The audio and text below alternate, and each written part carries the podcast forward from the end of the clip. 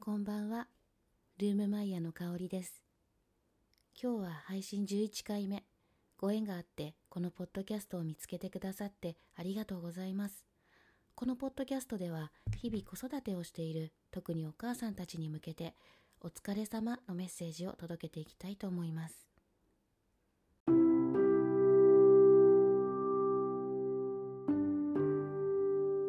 さて、今回は、まとめて眠れないのってきついですよねというお話をしたいと思います。ちなみに今回はメモや原稿をなく思いつくままに話しているので聞きづらい部分があったらごめんなさい。あなたは十分に夜眠れていますか？子供が小さいうちは夜泣きだったりミルクだったりそういうことで何度も細切れに起こされるということがよくあると思います。我が家の下の子は2歳になったばかりですがやっぱり夜中にまとめて寝るというよりかはこまごま起きてしまうタイプです。もちろん寝言みたいに少し泣いて自然に収まることもありますが一回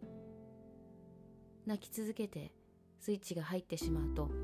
しばらく寝かすのに時間がかかる状況です。そうなると一度起きてあやしたりお水をあげたりそういう対処をしていてまたもう一度私が眠る頃には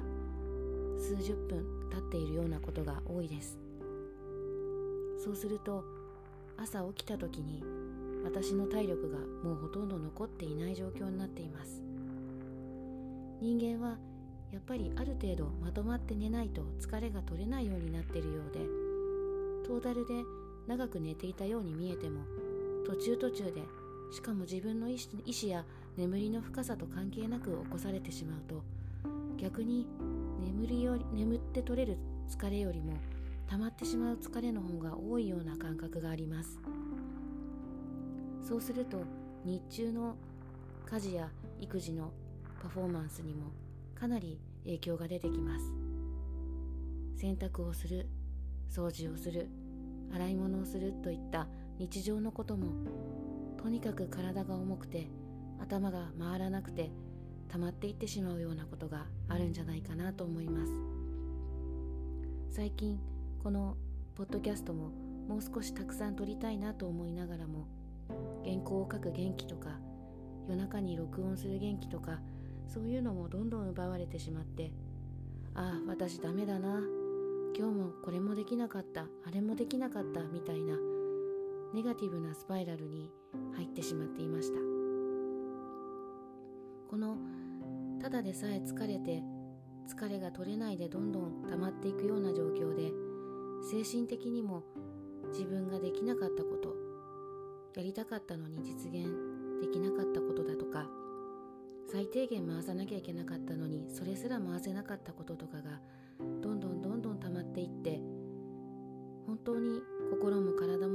しまう状況にたくさんの人が実はなっているんじゃないかなと思うんです。その時そのことを本当に同じくらいの気持ちで分かってくれる人ってなかなかいないのも事実なんじゃないかなと思っています。なんでこれぐらいできないのとかなんでそんなに寝てたのにとかそういう心ない言葉をかけられてしまうこともあるかもしれません。でもやっぱり人間はある程度まとまって眠れないと疲れが取れないです。疲れが取れないと元気が出ない。元気が出ないといろいろなやらなきゃいけないこともやりたいことも行動に移せない。行動に移せなければ次のもっとやってみようとか他のことにチャレンジしようという意欲も湧かないっていう風になってるんじゃないかなと思います。自分が本当に疲れている時に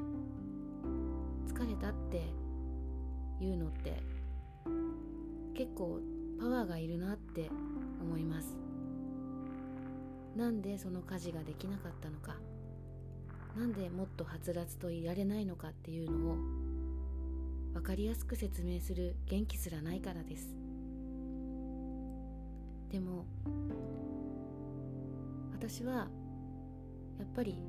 それの蓄積で昔一度体力体体調を大きく崩してしまったことがあるので同じようにはならないでほしいと本当に思ってます。いっぱい寝てほしいです。細切れになってしまうなら何回でも何回でも横になって眠ってほしいです。疲れたって言ってほしいです。それを理解してもらうのは難しいかもしれないけどそれでも理解してくれるまで本当につらい大変っていうのを声に出して言ってほしいなって思います。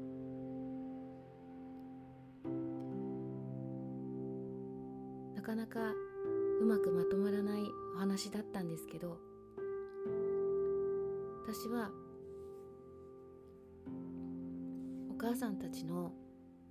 子育てが大変っていう精神状態の根本的な部分の一つ一つをなんとか改善していきたいなと本気で思っていてその一つの側面にやっぱり睡眠不足そういったものも関わってくるんじゃないかなと思っているんです。もちろん他の要素もたくさんあると思うのでそういうこと一つ一つに対しても私が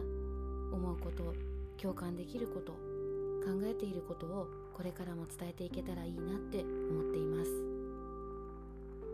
今日も聞いていただいてどうもありがとうございました。一日本当にお疲れ様でした。また聞いていただけたら嬉しいです。それでは。